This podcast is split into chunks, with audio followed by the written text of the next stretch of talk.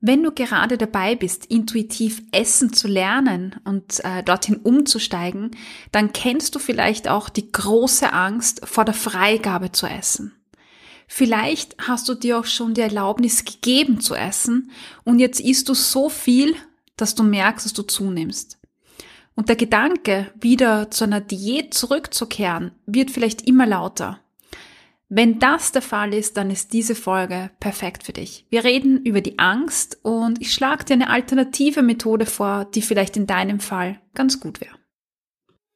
Willkommen in deinem Podcast rund um das Thema Food Feelings. Mein Name ist Cornelia Fichtel. Ich bin klinische Psychologin, Gesundheitspsychologin und dein Host. Ich begleite dich dabei, zu verstehen, woher der innere Drang zu essen kommt – wie du ihn loswirst und so wieder mehr Freude und Leichtigkeit in dein Essverhalten einkehrt. Bevor wir in die heutige Folge starten, gibt es eine Triggerwarnung zu den Themen Körper, Körpergewicht, Diäten, Zügelung, negative Gedanken und psychische Erkrankungen sowie ja, Persönlichkeitsakzentuierungen. Wenn man mit achtsam und intuitiv Essen startet, dann ist es der erste Schritt, die Diätgedanken sowie Zügelung an sich über Bord zu werfen und sich davon zu verabschieden. Ohne dem kann nämlich kein neutraler Zugang zu, der, zu Körperwahrnehmungen wie Hunger spüren, Sättigung spüren oder aber auch ähm, den neutralen Zugang zu Lebensmitteln an sich hergestellt werden. Das heißt, ohne Zügelung oder Diätgedanken über Bord werfen, ist es schwierig, Food Equality, also die Gleichwertigkeit von Lebensmitteln und Food Neutrality, also alle Lebensmittel sind äh, neutral, es gibt kein gesund und kein ungesund, erreicht werden. Der übliche Weg, der in der achtsam und intuitiv Essen Community häufig verwendet wird, um genau das zu tun, nämlich die Zügelung über Bord zu werfen, ist der All-in-Weg. Bei dem All-in-Weg gibt man ab dem Start, also ab dem Punkt, wo man sich dafür entscheidet, intuitiv zu essen und die Zügelung abzulegen, ähm, sich die, die Erlaubnis, und zwar die, die, die komplette Erlaubnis zu essen. Egal was und egal wie viel. Auf diese Weise wird auf der einen Seite der Körper mit Nährstoffen versorgt und äh, man kann sich mental von der Zügelung erholen. Das heißt, diese Aufwertung von verbotenen Lebensmitteln kann sich regenerieren, kann sich wieder relativieren. Der Haken an der ganzen Geschichte ist, durch die vorherige Zügelung, also weil man sicher Verbote gemacht hat, hat, kippen manche in genau das Gegenteil. Man nennt dies dann nicht gezügeltes, sondern enthemmtes Essverhalten. Manche beginnen dann hohe Mengen von genau den Speisen zu essen, die sie sich vorher verboten haben. Das kann auch richtig ausarten. Also es gibt Betroffene, die dann tagelang dreimal am Tag Pizza essen. Andere essen wiederum ausgewogen und gönnen sich zusätzlich ganz große Mengen an Süßigkeiten. Also es gibt da eine, ja, große Bandbreite, wie das äh, aussehen kann, dieser Enthemmungsprozess. Bei manchen allerdings ist dieser Prozess so stark, dass sie extrem darunter leiden. In diesen Fällen geht das Gewicht oft in einer geraden Linie nach oben und äh, damit erreicht man genau das, was man ja während der Diät- und Zügelungsphase versucht hat, so gut wie möglich zu vermeiden. Ja, das wollte man ja nicht und jetzt kippt man genau ins Gegenteil.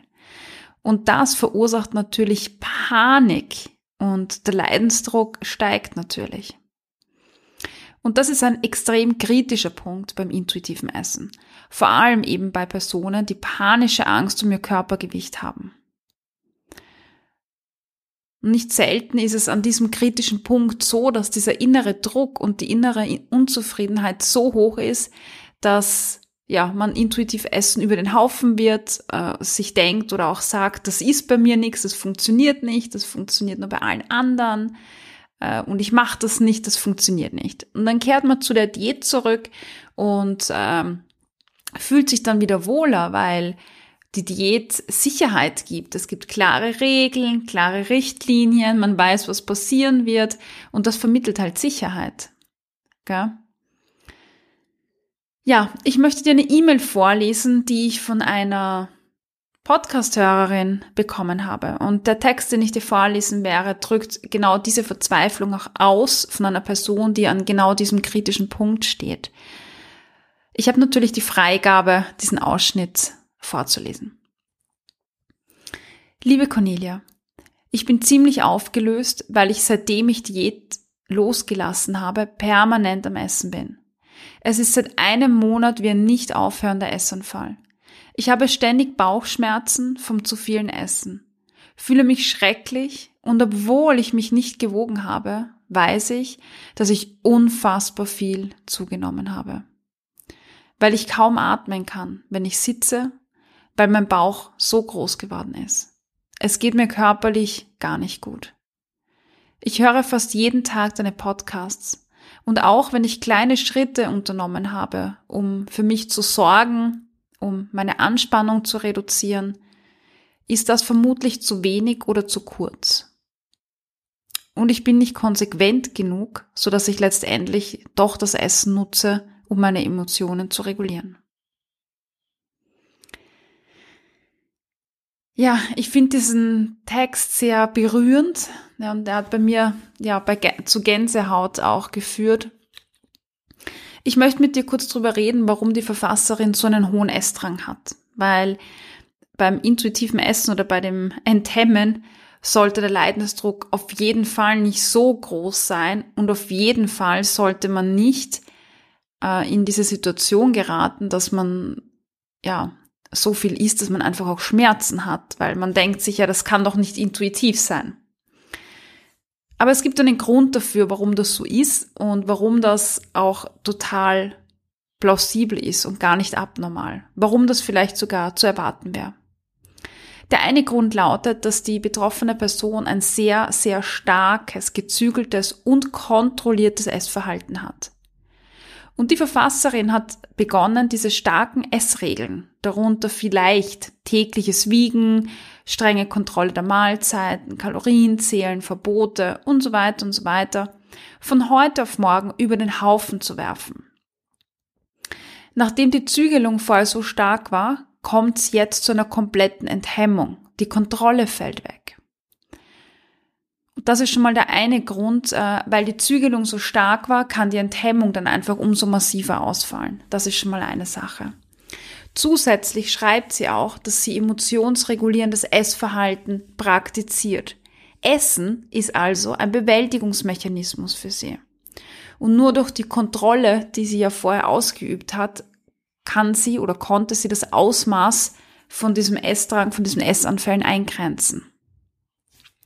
Nachdem die Kontrolle weg ist, tritt emotionsregulierendes Essen in geballter Ladung ein, plus die Angst, die durch diese Enthemmung da ist und diese Belastung, die dadurch entsteht, weil das Gewicht nach oben geht, weil sie körperliche Beschwerden hat, dadurch entsteht noch mehr Anspannung, noch mehr Angst.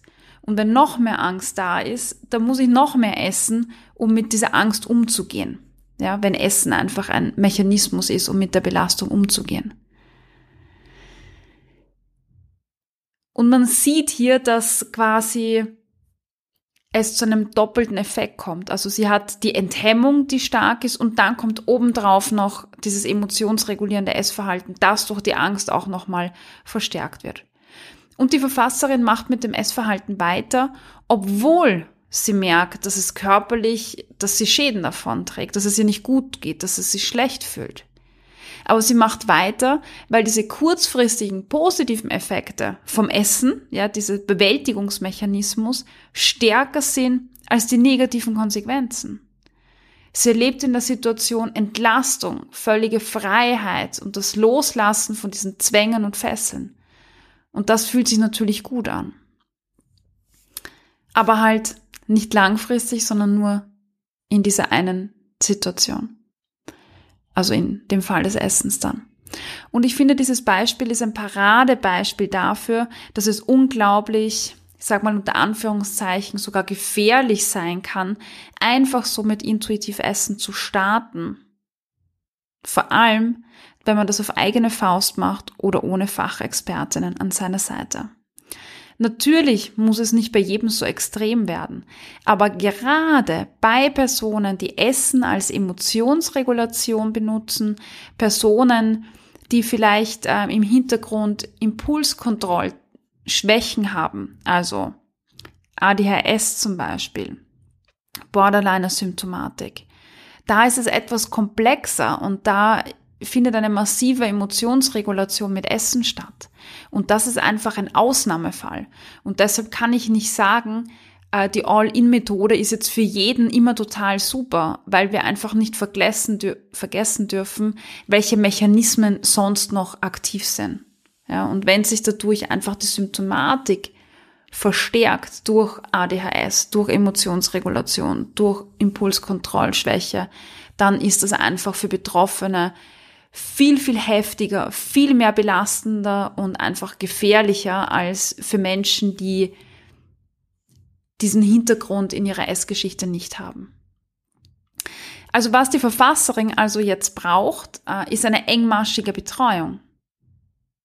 Also sie braucht die Unterstützung, ja, um durch diesen Prozess geleitet werden. sie muss, oder sie darf lernen, Grenzen zu setzen, andere Bewältigungsmechanismen aufbauen, die dann das Essen nach und nach ablösen. Sie braucht viele Strategien, um sich zu erden, zu beruhigen, damit sie wieder lernen kann, sich ihren Emotionen zuzuwenden, sich anzunähern. Jetzt in der Situation ist das vielleicht noch zu früh. Ja. Das Aufbauen von diesen Ressourcen und Skills dauert einige Zeit. Und ähm, wenn ich jetzt erst lerne, mit meinen Emotionen anders umzugehen, die zu, zu, zu deuten, wahrzunehmen, äh, darauf zu reagieren, dann ist es einfach ein Prozess, der Wochen oder Monate dauern kann, bis das, bis das mal greift oder bis das zum Verhaltensrepertoire dazugehört. Ja. Und solange das nicht äh, aufgebaut ist, wird, ja, wird dieser Essdrang einfach weiterhin bestehen. Also, obwohl ich eine Riesenbefürworterin von der All-In-Methode bin, muss ich gestehen, dass sie in manchen Fällen einfach nicht adäquat ist. Es passt in vielen Fällen nicht. Unter anderem einfach mit, bei Menschen mit Essstörungsvergangenheit oder aktuellen starken Episoden. Menschen mit Impulskontrollstörung, ADHS äh, wäre ein Beispiel, Borderline wäre ein Beispiel und so weiter. Und die Gefahr, dass jetzt die Person, die jetzt schon mal den Mut ähm, aufgebracht hat, zu sagen, ja, ich will keine Diäten mehr, ich will endlich, dass es mir gut geht, dass, dass dieser Mut quasi jetzt beiseite geworfen wird und, und dass die Person wieder in Diäten zurückkippt, ist gerade richtig groß. Ja, sie ist noch nicht überzeugt davon, äh, dass sie sich selbst vertrauen kann, dass ihr Körper ihr vertraut. Sie ist noch nicht, ich sage jetzt mal, selbstsicher genug, um die körperlichen Veränderungen jetzt auch mal zu ertragen oder auszuhalten. Ja, das sind starke Selbstzweifel, Unsicherheiten da. Und jetzt ist die Frage, muss sie unbedingt an der All-In-Methode festhalten, die einfach ganz viel Gefahr bringt, dass sie wieder in Diäten zurückkippt? Oder gibt es vielleicht noch eine andere Variante, die ihr dabei hilft, an ihrem Weg, nämlich zum achtsamen und intuitiven Essen zurückzukehren, festzuhalten und nicht wieder zurückzukippen. Und deshalb möchte ich dir ein, ein weiteres Konzept vorstellen, nämlich erschreck dich nicht vor dem Begriff, das Konzept Reverse Dieting, also umgekehrte Diät könnte man das jetzt nennen. Das ist eine Alternative zum All-In-Konzept. Reverse Dieting kommt hauptsächlich aus dem Leistungssport. Zum Teil wird es auch im Bereich der Essstörungen angewandt. Ähm, aber schreck dich nicht, wenn du den Begriff Reverse Dieting nämlich googelst. Gibt es ganz viele verschiedene Definitionen, die da jetzt aufpoppen. Und viele dieser Definitionen sind aus dem ja, Laienbereich, sage ich mal. Und da gibt's ganz viele Definitionen, die Reverse Dieting als Diät bezeichnen. Und wie du weißt, ist das hier keine Stelle und kein Podcast, der irgendwelche Diäten befürworten würde. Genau das Gegenteil. Also lass dich nicht äh, irritieren. Ähm, das, was ich hier adressiere, ist nicht eine Diät. Das Konzept des Reverse Dieting im Sinne der Diät nach der Diät quasi sieht vor, dass man die Verbote schrittweise absetzt und nicht wie beim All-In-Ansatz alles auf einmal. Damit kann man auch die aufgenommene Energiemenge quasi schrittweise erhöhen. Also anstatt alles auf einmal fallen zu lassen, machst du das schrittweise. Du setzt dich also zum Beispiel hin und beginnst deine Diätmentalität zu konkretisieren. Wie das genau funktioniert, das haben wir in der Podcast-Folge Diätmentalität greifbar machen besprochen. Ich verlinke dir die Folge nochmal in den Show Notes. Wenn du das machst, dann hast du deine Diätmentalität konkretisiert und hast ganz konkrete Verhaltensweisen aufgelistet, wie dir die Diätmentalität äh, einfach so im Alltag begegnet.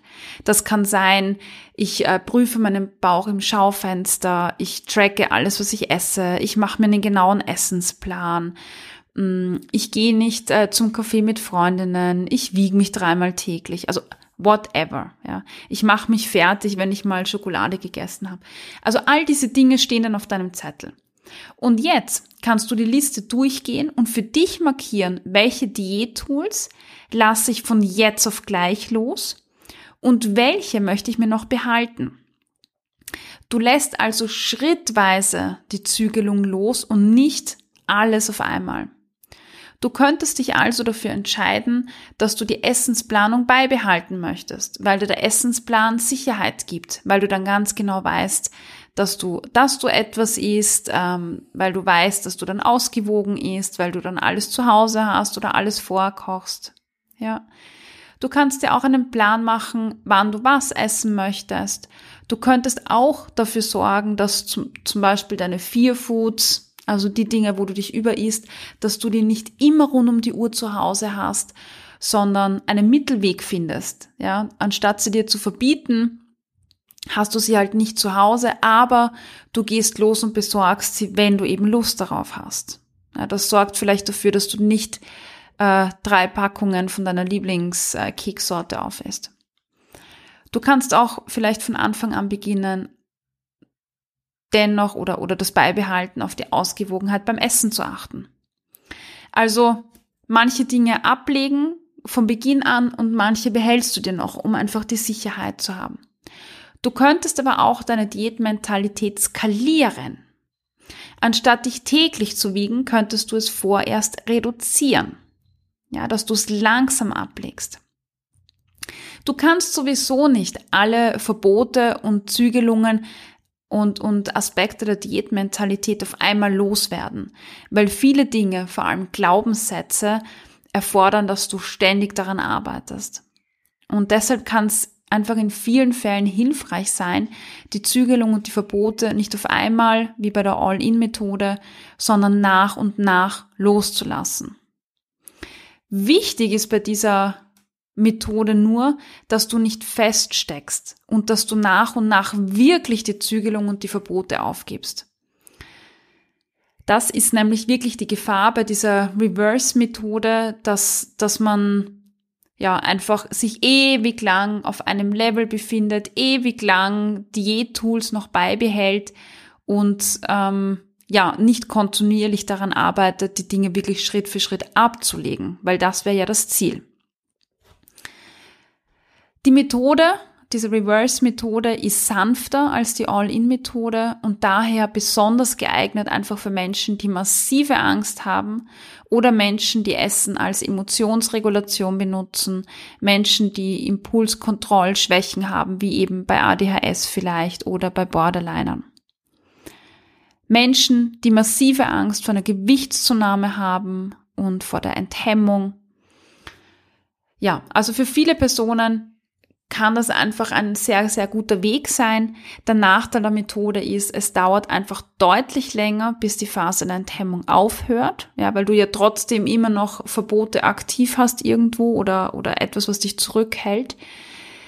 Aber ich denke mir, weißt du, wenn es dir mehr Sicherheit gibt, dann ist es das auf jeden Fall wert, dass die Phase länger dauert. Und du musst für dich einfach abwiegen, was ist mein Weg, was fühlt sich für mich besser an. Achte halt drauf, vielleicht gerade wenn ADHS oder, oder äh, psychische ähm, Akzentuierungen oder Erkrankungen dahinter stecken, dass du, dass du ja dir vielleicht Hilfe suchst, dass du dir Rat suchst, zumindest ein, zwei Termine, um da Input zu bekommen und dass du wirklich darauf achtest, äh, tut mir das gut oder verstärkt das einfach meine Angst mit den Essanfällen, die dann kommen. Ja, und eine Sache, die in dem Zusammenhang auch noch total wichtig ist, ist, manchmal besteht in dieser Intuitive Essen Community totale Verwirrung darüber, was Diätmentalität ist oder nicht. Da stellt man sich dann die Frage, ist es die Diätmentalität, sich einen Essensplan zu machen? Oder die Mahlzeiten für die ganze Woche zu planen? Oder ist es Diätmentalität, keinen Käse zu essen, weil er fett ist? Und du kannst dir eine Sache merken. Diätmentalität ist immer dann am Werken, wenn es darum geht, dein Gewicht zu reduzieren oder wenn irgendeine Zahl im Vordergrund steht. Wenn du zum Beispiel sagst, ich möchte mein Essen planen die ganze Woche, weil dann habe ich eine Liste, wo ich einkaufen gehe, ich muss mir keine Gedanken machen, es erleichtert meinen Alltag, es gibt mir Struktur, die mir dabei hilft, wirklich äh, regelmäßig zu essen, dann ist es ja keine Diätmentalität, sondern dann ist es Selbstfürsorge. Und wenn du sagst, ich plane die Mahlzeiten die Woche, weil dann habe ich eine Sorge weniger, ja, dann ist es auch Selbstfürsorge. Und wenn du sagst, ja, es gibt fettarmen Käse und es gibt fetten Käse und mir schmeckt der fettarme genauso gut wie der andere Käse ähm, oder keine Ahnung, dann, dann ist es nicht Diätmentalität, sondern ähm, dann ist was anderes im Vordergrund. Ja. Also immer wenn du das Gefühl hast, der Plan, den du hast oder das, was du verfolgst, tut dir gut, ja, und es hilft dir, äh, für dich zu sorgen, auf dich zu achten, regelmäßig zu essen, ausgewogen zu essen, dann ist es nicht Diätmentalität, sondern eben Selbstfürsorge. Ja, und wenn du merkst, da triggert's irgendetwas, da beginnst du wieder Kalorien zu zählen oder ein schlechtes Gewissen zu haben, dann weißt du, ah, okay, das war jetzt doch die Diätmentalität und dann hast du einfach was dazugelernt. Ja, also versuch nicht äh, alles zu hinterfragen, was du tust, weil das ist ja auch total anstrengend, wenn du ständig dich fragen musst, ah, mache ich das jetzt, ist das jetzt Diätmentalität oder darf ich das, darf ich es nicht? Es gibt halt bei achtsam und intuitiv Essen nicht das eine Richtige und das andere das nicht Richtige. Es gibt Menschen, die die schreiben Ernährungstagebuch mit, weil, weil sie es interessiert, weil sie es spannend finden, weil sie ihren Blähbauch äh, irgendwie mal schauen wollen, woher kommt mein Blähbauch oder was vertrage ich gut, was vertrage ich nicht gut oder weil sie was lernen wollen. Das ist was ganz anderes als zu sagen, ich mache jetzt ein Ernährungsprotokoll, um meine Kalorien zu zählen oder sonst irgendwas. Also es kommt immer viel mehr auf das Motiv drauf an und den Zweck drauf an und nicht unbedingt auf das Verhalten per se. Also, ja, überleg dir vielleicht, warum tue ich das und wobei unterstützt mich das? Und so findest du auch die Antwort, was vielleicht Diätmentalität ist und was nicht.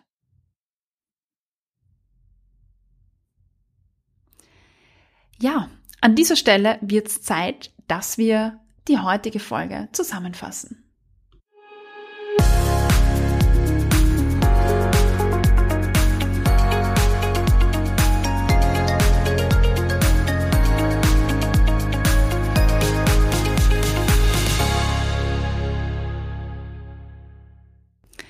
Wir haben heute darüber gesprochen, dass es zwei Wege gibt, die Diätmentalität und die Zügelung loszulassen.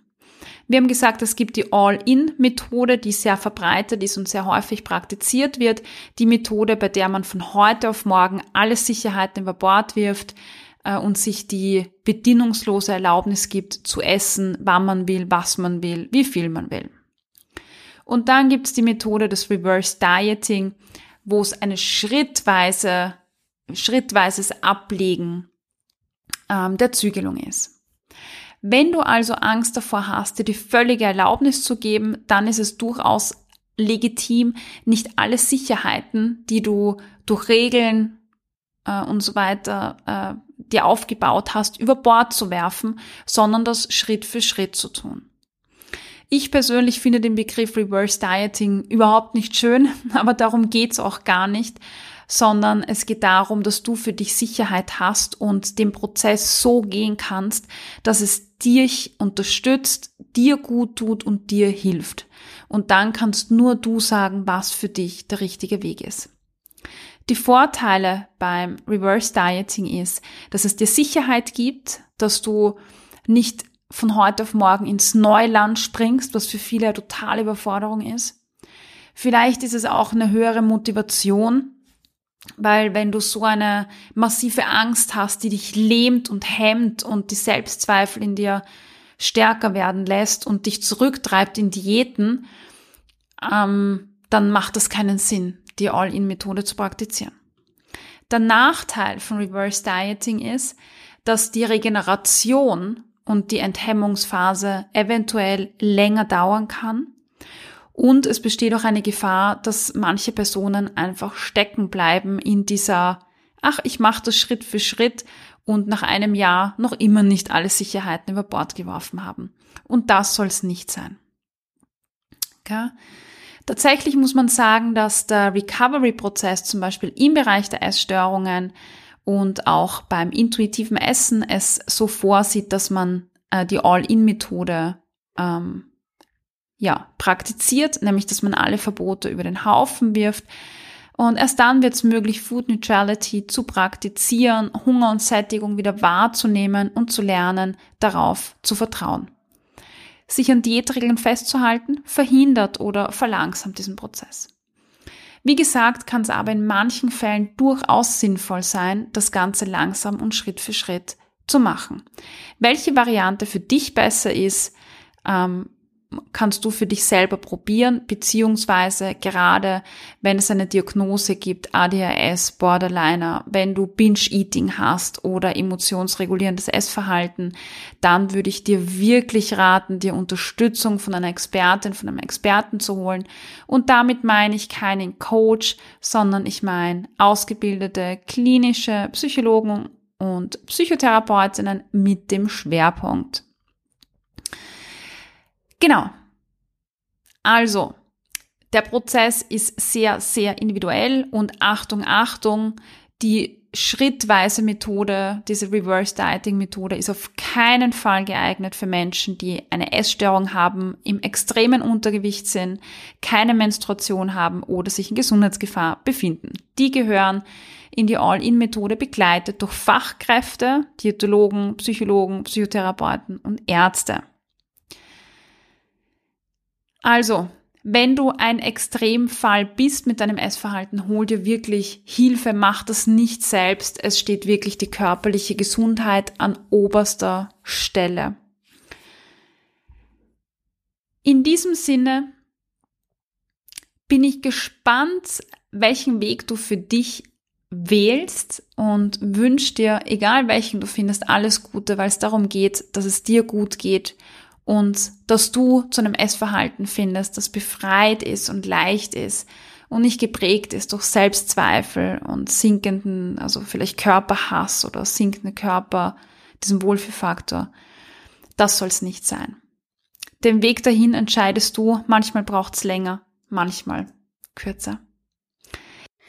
Ich hoffe, du konntest dir heute wieder einige Inputs mitnehmen, mit denen du an deinen Food Feelings arbeiten kannst – Gib mir Feedback auf Apple Podcasts oder Spotify und verrate mir, was dir besonders geholfen hat. Außerdem kannst du dich mit mir auf Instagram vernetzen unter Cornelia-Fichtel. Alle Links findest du in den Show Notes.